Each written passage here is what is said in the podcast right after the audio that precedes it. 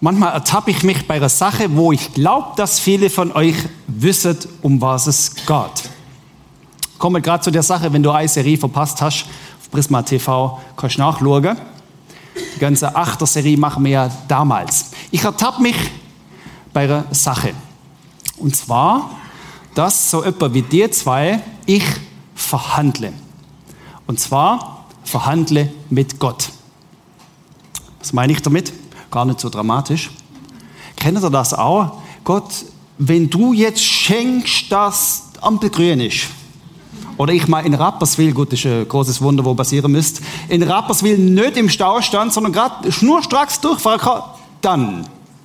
Oder der Jugendliche, der nachts um halb vier eher äh, angetrunken als nüchtern heimkommt, anstatt um halb eins wie abmacht. Gott, wenn du machst, dass meine Eltern nicht aufwachen, gehe ich dafür nächste Woche in. Wir lachen drüber, aber manches Mal hockt das so ein bisschen in uns. Man ertappt sich manches Mal, dass man so verhandelt mit Gott wie die, wie die, wie die zwei Jungs. Und zwar, ähm, Schau Gott, wenn dann, ich, ich habe das erlebt, wir kennen eine Familie, da wird das Verhandler sozusagen Stufe outsourced, das seid nämlich Großmutter, ähm, ich höre Kind, Enkelkind, wenn ihr dann am Sonntag mitgönnt in Killer. Also da, da wird so Deals gemacht mit Gott. Also wer von euch kennt das in irgendeiner Art? Hand hoch. Okay, äh, überwiegende Mehrheit. Man, man, verhandelt so mit Gott und ich behaupte mal, ähm, dem liegen zwei Sachen zugrunde. Die erste Sache ist sehr positiv, nämlich du hast mehr Glaube, als du denkst.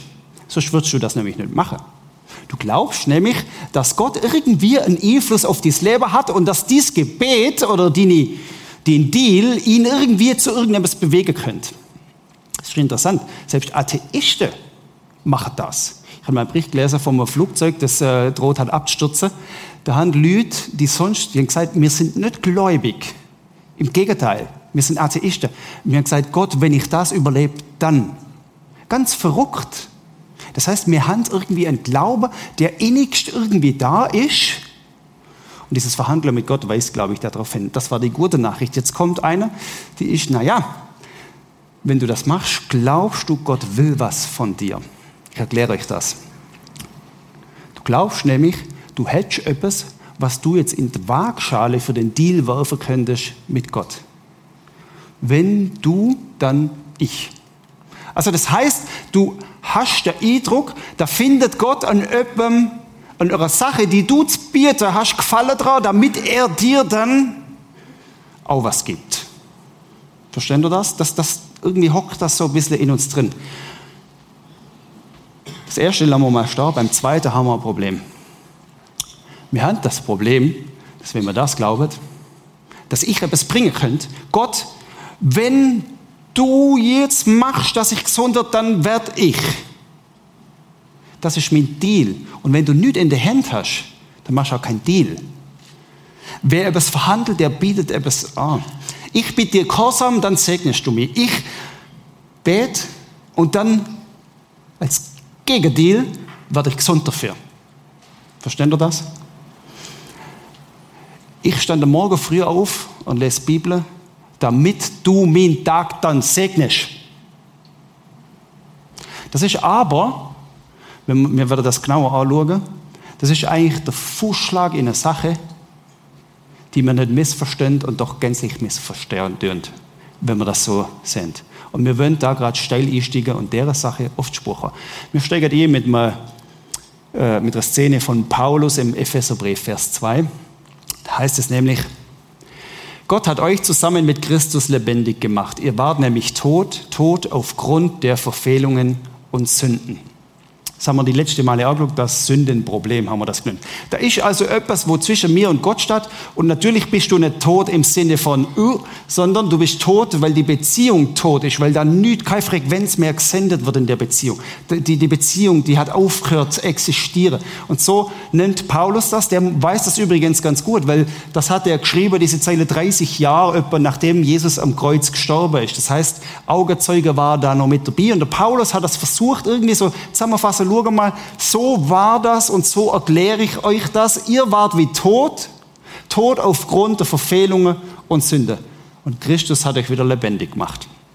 Das Sündenproblem haben wir letztes Mal angeschaut, was uns trennt von Gott, was uns tot macht. Das Sündenproblem, das hat immer eine Sache zur Folge oder ganz oft, nämlich es kommt ganz schnell ein Aber. Aber, zumindest gerade das mir so, wenn ich feststelle, ich habe eigentlich die Beziehung zu Gott gerade totgeschlagen, anstatt dass ich die Dynamik entfalten lasse, habe, wenn ich die Beziehung mit Gott gerade totschlage, dann kommt ganz schnell, ja, aber Gott, aber ich, ich gebe mir Mühe. So schlecht bin ich doch auch nicht. Ähm, Gott, weißt du, nächste Woche mache ich es dann besser. Aber, aber ich, Gott, ich, ich war auch in einer verschissenen Situation. Aber, das Aber, das kommt immer sehr schnell bei mir. Aber ich, und ich habe öfters Gespräch mit Jugendlichen erzählt, da ist es auch darum gegangen, wie kann ich die Beziehung zu Gott leben. Und da kommt ganz schnell das Aber, aber weißt Martin, ich, und manches Mal habe ich denke, ich müsste jetzt mal das Ich rausnehmen und sagen, da ist Gott, da, da, da, ist, da ist Gott, da ist Gott, weil, aber Gott, so geht es weiter. Nicht aber ich, Rechtfertigung, Selbstrechtfertigung, aber Ausrede, aber ich weiß, wenn du Kinder fragst, wer Kinder hat, der weiß, der kennt das durch und durch. Das hockt in denen. Aber ich, aber, aber, aber ich kann ja, und ich kann denken, und ich kann ja wollen und tralala. Und wenn es nicht ich bin, aber er war's, das ist eigentlich der Klassiker, gell? Also, äh, meine, meine Kinder sind es beim ersten Mal nie gesehen. Einfach, dass ihr es wisst. Immer der Bruder oder andere.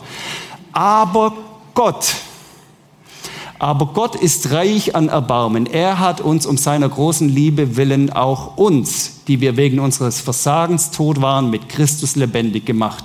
Aus Gnade seid ihr gerettet. Aber Gott, wenn man das normal schreiben würde, diesen Satz im Griechischen, dann käme aber Gott grammatikalisch gar nicht am Anfang, sondern das käme irgendwo in der Mitte drin. Das würde nämlich heißen, da gibt es einen, der hat viel Erbarmen. Erbarmen und was haben wir noch? Erbarmen und Liebe. Erbarmen und Liebe ist bei Gott. Aber Paulus schreibt das so rum. Aber Gott, die haben damals im Griechischen logischerweise nicht fett drucken können, nicht kursiv und auch nicht unterstreichen können. Aber sie haben eine Grammati grammatikalische Lösung gehabt und gesagt, schau mal, das stellen wir an Anfang. Das heißt, wie das ist fett druckt. Schau mal, aber Gott. Und dann muss erst mal gar nicht viel kommen. Ist einfach die Tatsache, wie geht es weiter? Nicht mit mir, mit Gott geht es weiter. Er ist reich an Erbarmen. Aber Gott. Paulus, der hat dieses Erbarmen sehr nöch gespürt. Paulus, er war der, der eigentlich gesagt hat, den Christen mache ich da gar aus. Der ist ursprünglich angetreten, um alles platt zu machen, was mit Jesus zu tun hat. Das war seine große Mission. Und dann auf dem Weg, auf dem Esel nach Damaskus, aber Gott, aber Gott ist gnädig und hat Paulus angerührt. Paulus, der hat, das, der hat das besser gewusst als viele andere. Aber Gott ist reich an Erbarmen, weil er hat mich geholt, wo ich Kirche zerstört habe, zum Kirchenbauer. Das ist Gottes Gnade, in der Paulus drin lebt. Aber Gott, aber Gott heißt, schau mal, es geht jetzt nicht um mich, sondern es geht um Gott. Es geht nicht um Selbstrechtfertigung, um, um Verteidigung, um mich zu erklären, sondern es geht um Gott. Und er ist reich an Erbarmen. Er hat uns um seiner großen Liebe willen, auch uns, die wir wegen unserem Versagen tot waren, mit Christus lebendig gemacht. Aus Gnade seid ihr gerettet. Aus Gnade. Und dem werden wir jetzt ein bisschen auf die Spur weil wenn du den Eindruck hast, du kannst Gott etwas bringen. Du kannst quasi einen Deal mit ihm machen. Gott, wenn du mir jetzt machst, weißt, dann habe ich auch was zu bieten. Dann ist das der Fußschlag ins Gesicht der Gnade. Weil das uns Gnade gänzlich missverstehen lässt. Gnade natürlich, irgendwie haben wir das ja schon mit der Muttermilch eingesaugt. Und es gibt tausend Facetten. Und bei manchem ist es inflationär worden und du hörst das gar nicht mehr.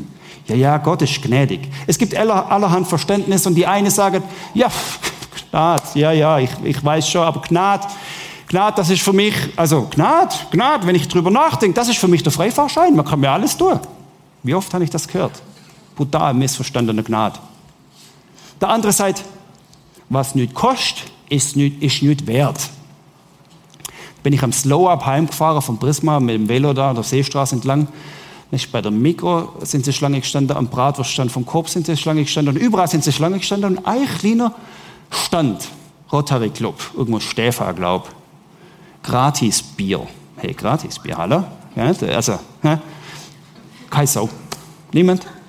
Ich, ich weiß auch nicht. Irgendwie, und ich erkläre mir so, ich, ich komme aus Süddeutschland, mir, während ihr Wein trinkt, trinken wir Bier, also ist völlig legitim, kommen wir nachher noch drauf. Auf jeden Fall, ähm, auch ich kann nicht angehalten, weil das irgendwie so, das ist gratis, das ist, das ist nicht wert.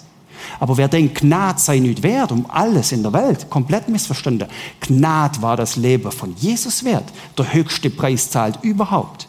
Also, was ich sagen wollte, ganz viele verschiedene Vorstellungen von Gnade und der eine oder andere hat sich jetzt in den zwei Beispielen wiedergefunden. Ich sage mal, Gnade so zwischen dir und mir definiert heißt, Gott will nicht von dir, sondern er will etwas für dich. Er will nichts von dir, er will etwas für dich. Und wenn wir dem so ein bisschen mehr auf die Spur kommen, dann begegnet uns wieder zwei Menschen. Nämlich die eine sagt, habe ich nicht nötig, Gottes Gnade. Ich bin selber groß, schau mein Business an, schau meinen Stutz an, schau meine Frau an, mit Tesla, mit was der Gucker was alles, was man alles anschauen kann. Ähm, ähm, stolzer Affe, nenne ich den mal. Ha? Stolzer Affe. Und auf der anderen Seite gibt es auch dir, und vielleicht gibt es auch beides in uns. dann gibt es interessanterweise auch die, die sagen, ich, ich habe es ich nicht verdient. Wer bin ich, Wer bin ich, dass Gott mir zulässt? Wer bin ich, dass Gott meine Gebet erhören hat? Wer bin ich, dass mir Gott dienen soll? Ich lese es Würmle und schau, auf, schau auf meinen Lebenslauf. Da ist nichts holler. Wer bin ich schon? Warum soll Gott mir Aufmerksamkeit schenken? Na, vergiss es. Vielleicht bist du gerade mal so und dann ganz schnell danach wieder so. Gottes Antwort für dich ist, was habe ich schon mit dem zu tun? Was habe ich schon verdient? Das hat gar nicht so viel mit dir zu tun, sagt Gott. Das hat mit mir zu tun. Okay? Das hat gar nicht so viel mit dir zu tun, meine Gnade, sondern es hat in erster Linie mit mir zu tun. Für den einen Freifahrschein, ich kann tun und lassen, was ich will. Für die andere die fühlen sich zu schlecht, das überhaupt in Anspruch zu nehmen. Und ich glaube, dass mir dann im Laufe der Zeit mit der Gnade auch so einen Weg gönnt. Und nicht selten ist mir folgender Weg beobachtet, be, habe ich beobachtet, egal ob du zu den stolzen Affen gehörst oder zu denen, die sagen, ich habe es nicht verdient. Am Anfang, wenn wir mit der Gnade in Kontakt kommen, dann wirkt die frisch, dann wirkt die greifbar, dann hat die Profil. Ich kenne ein ganzes Dutzend von Leuten, die sagen, die, die Gnade, die hat mich überwältigt. Vielleicht gehören die auch dazu. Die Gnade, die hat mich überwältigt. Und dann passiert eine interessante Sache im Verlauf vom Verständnis der Gnade, nämlich, dass wir allmählich in diesem christlichen Zusammensein dann uns etabliert und mit der Gnade weitergehen. Und dann merken wir, ah ja, Gnade heißt also, ich muss das so und so machen. Gnade heißt, und das hat man vielleicht mit einem christlichen Nachbar ins Ohr geflüstert oder dem Sonntagsschullehrer damals auch schon, Gnade heißt, schau mal, in etwa das Verhalten, dann, ähm, dann sieht man, dass ich in der Gnade Gottes lebe. Und klammheimlich, und noch nicht mal irgendwie bewusst, klammheimlich bildet sich oftmals sozusagen ein christliches Wertesystem, eine christliche Werteethik, wo dann heißt, schau mal, das in etwa identifiziere mir als Gnade. Daran wird er mir erkennen, kann man auch biblisch wunderbar begründen, dass das ein Gläubiger von der Gnade erfasste Jüngerin von Gott ist. So ein schleichender Übergang. Und dann hat man wie so innerlich, vielleicht, vielleicht könnt ihr das nachvollziehen, hat man so eine Liste, welche Taten Gott gut findet, die natürlich alles aus Sinn und Gnade kommen, und welche Taten Gott weniger gut findet. Und was hat Gott gefallen? Und was hat Gott nicht gefallen. Und das, das ging noch. Aber der nächste Schritt, und der ist ziemlich, der ist so heimtückisch, der heißt nämlich, mit welchem Verhalten könnte ich noch mehr Gnade erhaschen? Wie könnte ich die Gnade wachsen lassen? Was könnte ich machen, dass er mir noch gnädiger ist? Welche Taten sind es, die Gott anrechnet? Im Altertum und in, in, äh, in der jüdischen Kultur sowieso da hat es dann irgendwann mal Kaiser, umso mehr Geisle du opferst, umso besser stehst du für Gott. Es entsteht wie so eine innere Liste, die mir im Unterbewusstsein schreibt. Und jetzt nenne ich, verzeih jetzt mir, jetzt nenne ich so einen Klassiker, der, der steht, glaube ich, bei ganz vielen als Punkt 1 auf der Liste. Ja, was wohl? Rauchen. Also Rauchen. Puh. Also kann der überhaupt in der Gnade stehen? Und auch wenn es uns manchmal ein bisschen wehtut, ich habe mich schon ertappt, dass ich an dem, der nach dem Prisma Gottesdienst mit der Kippe steht, so ein bisschen vorbeilaufe.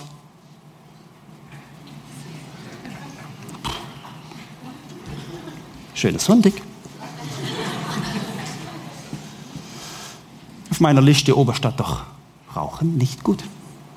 Wie kannst kannst du überhaupt, nehmen wir es mal nicht übel, kannst du überhaupt in der Gnade leben, wenn du rauchst? Das könnte jetzt schön aus dem Zusammenhang rausschneiden. Könnt ihr mir platt machen dafür, für den Satz. Aber wisst ihr was, was mir passiert ist? Ich bin nach der Jugendarbeit am Samstagabend so um 11, halb 12 hier rausgewackelt und irgendwie, es war richtig cool, aber irgendwie wollte ich heim. Bin zu meinem Auto und der Typ neben dran läuft noch mit mir bis zum Auto, der ist auch heimgegangen. Und dann stand hinter auf der Stege, wo es aber gerade in der Keller, äh, hockert zwei Mädels. Und die Grasschwade, die Kiffschwade vom Kiffer, die, die, die sind förmlich, die bis zu mir übergeschwappt. Dann ich denke, eben, Liste. Liste, gell? Und ich kann dir, ich kann dir einfach links liegen lassen als Abschauen. Die waren mir egal. Und der Typ neben mir, und das ist mir tief eingefahren. Ich habe lange nicht geschlafen in der Nacht. Das ist mir tief eingefahren. Der sieht dir und was macht er? Der hockt zu denen an und seid ihr zwei wunderhübsche Mädels. Was macht ihr heute Abend? Wie geht's euch? Das ist mir so eingefahren. Dann ich, das darf doch nicht wahr sein, dass ich nach meinem inneren Listeli Schau, ob du gut bist oder nicht. Ob du passend bist für das, was Gott sich wohl vorgestellt hat. Oder ob du einfach durchkeißt. Interessant ist, bleibt man noch geschwind beim Rauchen. Interessant ist, in, äh, nördlich von, äh, von Basel, fließt der Rheinufer, Lörrach, Freiburg. In der Rheinebene hat es ums 19. Jahrhundert viel, viel Fläche gegeben, wo Tabak erbaut worden ist. Die, so alte Tabakfabriken sieht man da heute noch. Da hat es 300 große Tabakfabriken gegeben. Jetzt müsst ihr euch mal überlegen, es da auch fromme Leute gehabt. Ratet mal, was die nach dem Gottesdienst gemacht haben. Und es wird noch besser. Die sind sogar schon mit der Pfeife in den Gottesdienst gekommen. Und die haben im Feuer, no joke, die haben im Feuer einen Pfeifenständer gehabt, zum Pfeife ablegen, sind in den Gottesdienst gegangen und die Dinger, die haben weiter vor sich an, vor sich an, dingselt da. Stell dir mal vor, ich würde das vorschlagen hier.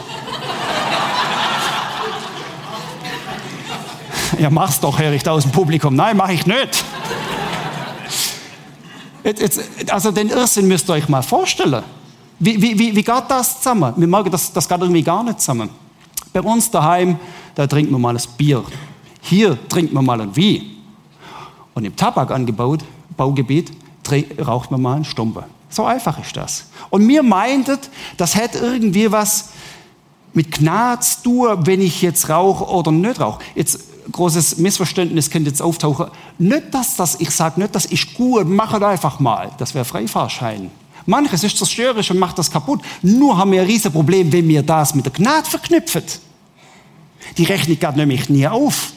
Da müssen wir einmal um den Planet Erde fahren und verschiedene Gemeinden anschauen, dann merken wir, dass wir die Liste gerade rüber können. Weil was bei denen zur Oberstadt kommt, bei der anderen gar nicht vor. Ich glaube, dass es keine christliche Werte und Ethikliste ist, sondern dass es ganz einfach Kultur und Stil ist. Das ist einfach, wie wir es machen. Und die anderen machen es anders. Und wenn wir es auch nur so gern hättet, dass eine Liste im Neuen Testament, idealerweise von Jesus und nicht nur von Paulus verfasst steht, die heißt am 9. Februar in Rapperswil, wäre das passende Liste. Weil es ist nur WhatsApp dazu und dieses Internet oder wie das heißt, könnt ihr noch schreiben und so, aber die Liste gibt es nicht. Es gibt keine Liste, wo drauf steht, das passt Gott besser und das weniger. Es gibt keine Liste, wo wir hätten, wo man sagen, so machen wir Gott gefügsamer und gefälliger für das, wer ich bin und was ich bin. Und ganz oft landen wir dann in komische, in diesem Denken Mischformen, wo wir sagen, ja gut, dann machen wir halt so 50-50 Gott. Du bringst einen Teil und ich bringe einen Teil. A plus plus wäre das nochmal sehr will, der zweite Gottesdienst. Dann landen wir da und ich glaube, dass das, diese Denkart, ein Verrat an der Gnade ist der Fußschlag ins Gesicht von der Gnade. Weil Gnade angelehnt an letztes Mal, kann man auch so definieren. Ich bin die Lösung. Ich bin die Lösung. Nicht du und das Können. Nicht das, was du zu bieten hättest. Nicht das, was du anhand deiner Interpretation von der Bibel an Lichtstelle in dem Grind hast. Ich bin die Lösung. Ich bin die Lösung.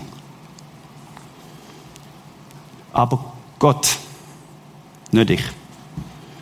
Ich, ich weiß, wir sind Machertypen. Wir wollen selber was zu unserem Glück beitragen. Wir wollen, wir wollen, wir, ich, ich kenne das ja auch. Aber das ist eine Dimension, da können wir nicht dazu beitragen.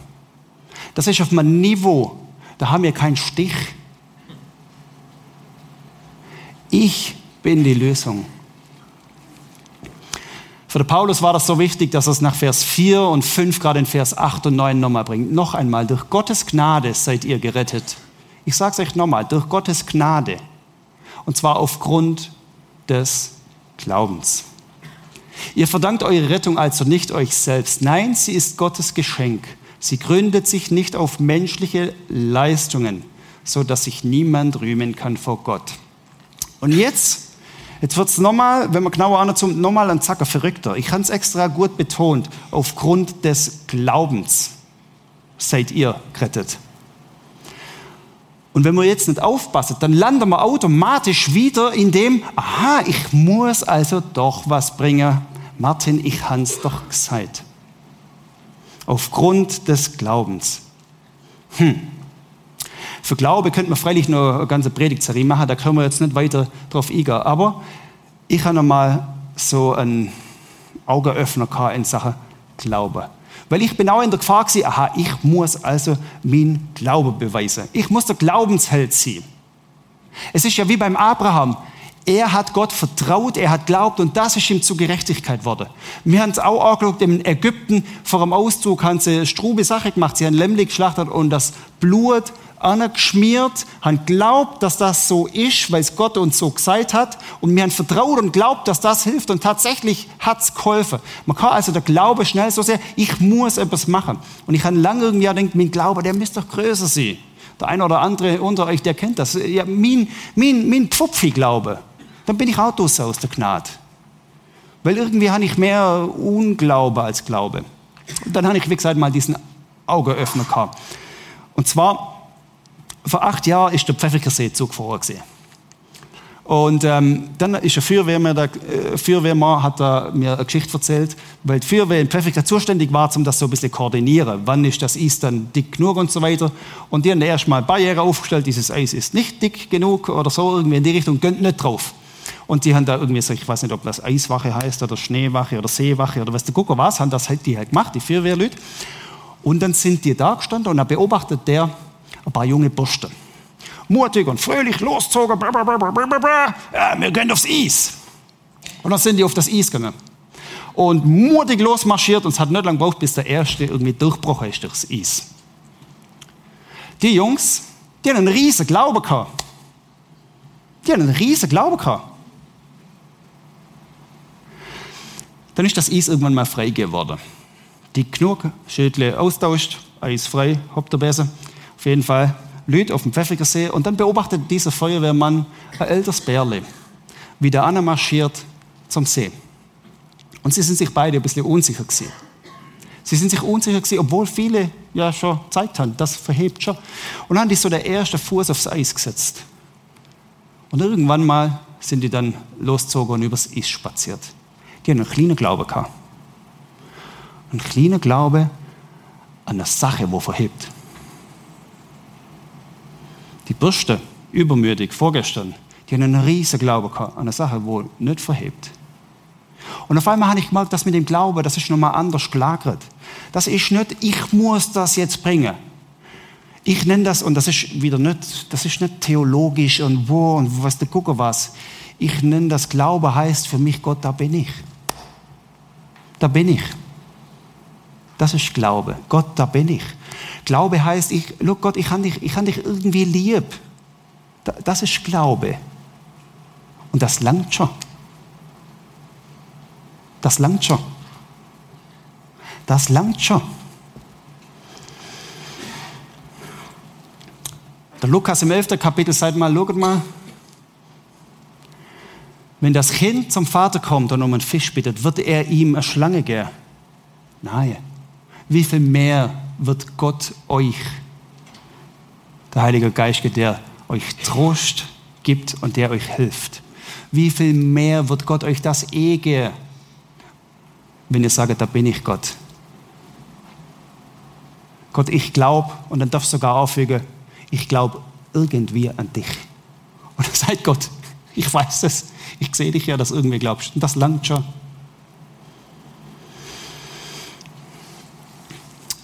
Was musst du machen, damit du die Gnade erleben kannst und begreifst? Du musst nichts machen. Machen für die Gnade ist der blanke Irrglaube. Gnade heißt begreifen, alles für Gott tun. Alle Aufträge, die die Welt natürlich auch ein Stück besser machen könnte. All die Imperative, mach, du sollst und so weiter in der Bibel, sind der Antwort auf das, was er für mich gemacht hat. Es ist immer die Antwort, die Reaktion auf das, was Gott gemacht hat. Antwort auf das, was er schon getan hat. Das ist der Kern und die Essenz von Gnade. Es ist Ausdruck meiner Dankbarkeit, dass ich vergib, weil er mir vergeben hat. Es ist Reaktion, dass mir mein Nächster wichtig ist, weil ich Gott wichtig bin. Mir ist dient worden und drum diene ich. Ich bin fähig, mich andere unterzuordnen, weil er sich mir untergeordnet hat am Kreuz.